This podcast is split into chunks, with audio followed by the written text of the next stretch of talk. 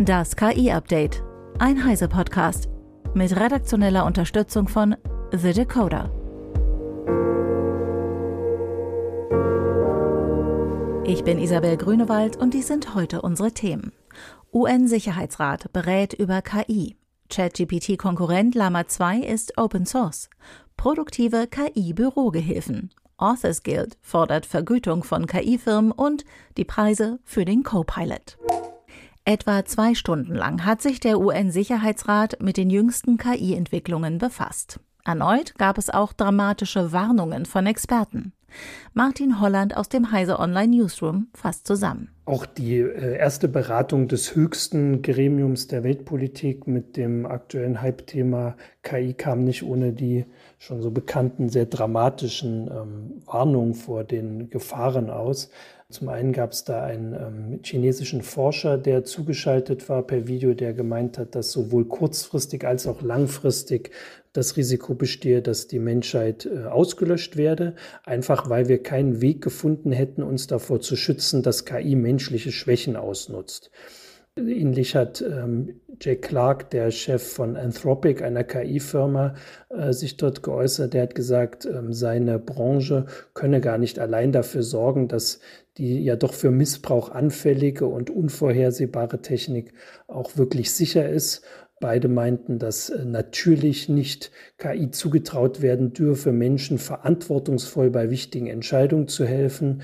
Gewarnt wurde unter anderem davor, dass ähm, KI eben nicht nur imstande sein könnte, ähm, uns beim Verständnis von Biologie und grundlegenden biologischen Tatsachen zu ähm, dem Verständnis zu helfen, sondern eben auch Biowaffen zu entwerfen. Dann wurde auch darauf hingewiesen, dass natürlich KI niemals irgendwie in Verbindung mit Atomwaffen kommen dürfe. Das waren so die Warnungen. Und Guterres, der UN-Generalsekretär, hat selbst gesagt, dass er sowohl schockiert als auch überrascht sei von dem, was die Technik könne. Und damit sei er ja auch nicht alleine und hat äh, dann noch daran erinnert, dass die zwar immer mit der Erfindung der Druckpresse verglichen würde, aber dass es damals mehr als 50 Jahre gedauert hätte, bis Bücher, gedruckte Bücher weit in Europa verbreitet gewesen wären, während ChatGPT ähm, zwei Monate gebraucht hat, um 100 Millionen Nutzer zu erreichen. Dankeschön, Martin. UN-Generalsekretär Antonio Guterres kündigte die Einrichtung eines Beratungsgremiums an, das bis Ende des Jahres Vorschläge für die globale KI-Regulierung erarbeiten soll. Mit dem neuen Sprachmodell Lama 2 positioniert sich Meta als Open-Source-Alternative zu OpenAI. Das Modell kommt in drei Größen mit jeweils 7, 13 und 70 Milliarden Parametern und wurde laut Meta mit 40 Prozent mehr Daten trainiert als der Vorgänger. Lama 2 setzt sich deutlich vom Vorgängermodell und der Open Source Konkurrenz ab. Überraschenderweise ist Microsoft als Partner mit an Bord. Max Schreiner von The Decoder mit weiteren Einzelheiten. Im Vergleich zu den Closed-Source-Modellen wie GPT-4 oder auch Google Palms 2 spricht Meta ja selbst von einer großen Leistungslücke. Das Niveau dieser Modelle wurde also noch nicht erreicht. Allerdings wird das Niveau von ChatGPT mit GPT 3.5 vermutlich in den meisten Fällen in der Praxis tatsächlich erreicht. Vor allem gibt es von Meta speziell nochmal auf Chat trainierte Varianten von Lama 2 und die sollten dieses Niveau tatsächlich erreichen. Und etwas überraschend ist natürlich, dass Meta das Lama-Modell oder diese Varianten zusammen mit Microsoft vorstellt. Und das Unternehmen ist ja eigentlich der größte Investor in die Konkurrenz OpenAI, aber offenbar will sich Microsoft hier in beiden Bereichen, also Closed Source und Open Source, positionieren und wird die Modelle über die eigene Azure-Infrastruktur Unternehmen oder Privatkunden auch, wenn sie das Interesse daran haben, zur Verfügung stellen. Meta bietet Lama allerdings auch über Amazon an oder auf Hugging Face und auch auf weiteren Anbietern und man kann es eben über Hugging Face etwa natürlich auch, wenn man die entsprechende Hardware hat, herunterladen und lokal laufen lassen. Vielen Dank, Max. Lama 2 ist ab sofort frei verfügbar für Forschung und kommerzielle Nutzung mit bis zu 700 Millionen aktiven Nutzern pro Monat. ChatGPT kann Büroarbeitern helfen, Schreibaufgaben schneller und besser zu erledigen. Allerdings nur, wenn es nicht auf Fakten ankommt. Das ist das Ergebnis einer Studie von Ökonomen des MIT, die jetzt in Science erschienen ist. Das Ergebnis lässt sich allerdings nicht ohne weiteres verallgemeinern. Für die Studie rekrutierten die beiden Ökonomen Shaket Neu und Whitney Zhang 453 Fachleute wie Marketing-Experten und Manager. Diese sollten Pressemitteilungen, Kurzberichte, Analysen oder E-Mails verfassen. Für jede erledigte Aufgabe erhielten die Teilnehmenden etwas Geld. Ihre Produktivität wurde also in erzieltem Einkommen pro Minute gemessen. Nachdem sie eine erste Aufgabe erledigt hatten, wurde etwa die Hälfte der Teilnehmer angewiesen, sich für ChatGPT zu registrieren und es zu nutzen, um einen zweiten Text zu erstellen. Die Gruppe mit dem Chatbot beendete die zweite Aufgabe deutlich schneller. Sie benötigten im Schnitt 40 Prozent weniger Zeit dafür. Gleichzeitig stieg die Qualität der Texte. Erwartungsgemäß waren beide Effekte am größten bei Probanden, die ohne das Tool eher schlechter abschnitten. ChatGPT sorgt nach Ansicht der Autoren also für eine Art Angleichung des Leistungsniveaus. Allerdings räumen sie auch zwei wesentliche Schwächen der Studie ein. Erstens war die Aufgabe so gestellt, dass sie sich durch kurze, in sich abgeschlossene Prompts beschreiben ließen. Typische Aufgaben im Arbeitsleben werden aber eher durch vage Zielsetzungen und Anweisungen beschrieben, bei denen man zunächst mal herausfinden muss, was genau eigentlich zu tun ist.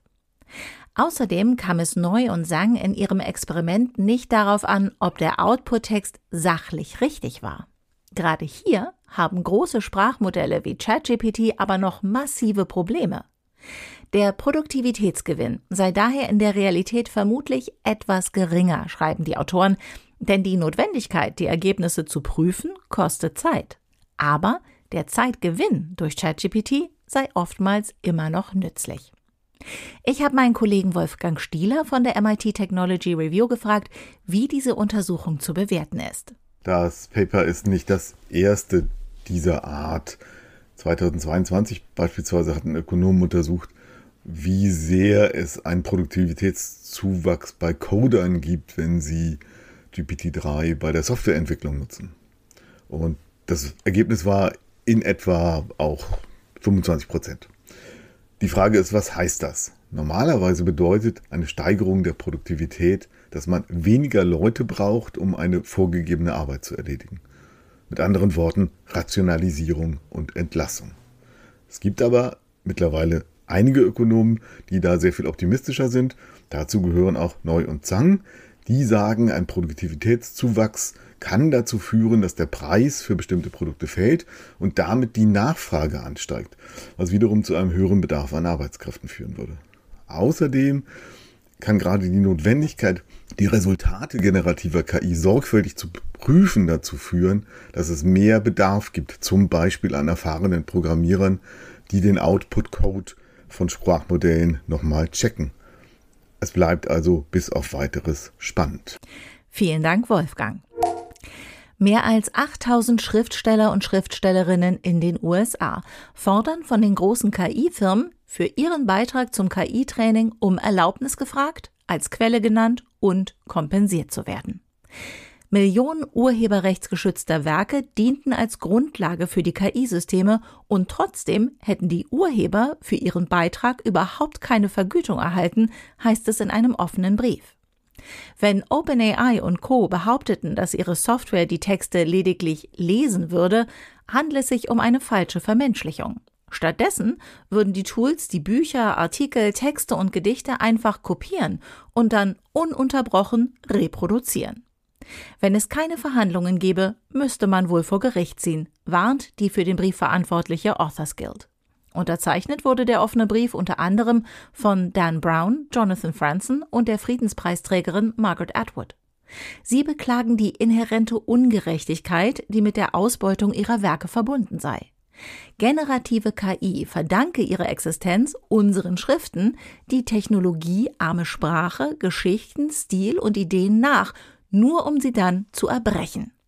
Für die Entwicklung von KI würden Milliarden ausgegeben, da sei es nur fair, jene zu vergüten, ohne die KI banal und extrem beschränkt wäre. Außerdem kritisiert die Authors Guild, dass viele der als Trainingsmaterial genutzten Werke gar nicht aus legalen Quellen, sondern von Piraterie-Websites stammen würden. Microsoft hat die Preise für den Copilot bekannt gegeben.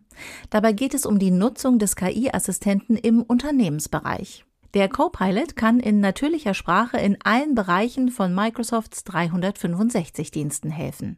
Etwa beim Erstellen einer Excel-Tabelle, von daraus aufbauenden Grafiken und Diagrammen, beim Coden oder beim Verfassen einer E-Mail. Unternehmen, die diesen Zusatz für ihre bereits bestehenden Abos haben wollen, müssen zahlen. Eva Maria Weiß von Heise Online hat sich mal angeschaut, ob sich das lohnt. 30 Euro im Monat kommen pro Nutzer noch auf die bereits bestehenden Kosten dazu. Da kann für ein Unternehmen schnell einiges zusammenkommen. Und auf der anderen Seite für Microsoft natürlich auch.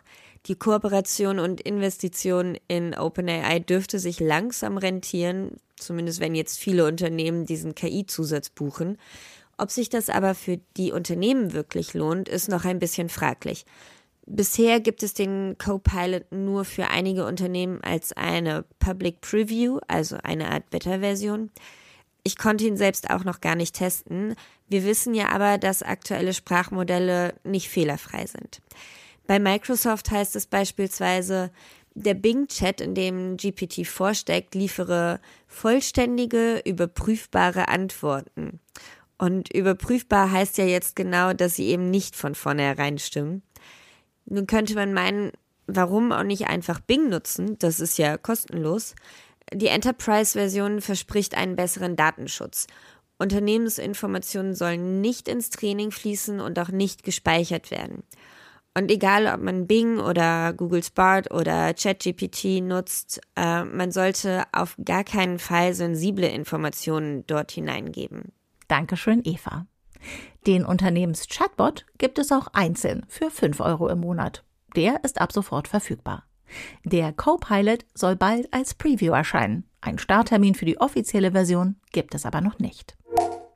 Eine Studie aus Stanford zeigt, dass ChatGPT Medizinstudierende bei der Beantwortung komplexer fallbasierter Fragen übertrifft.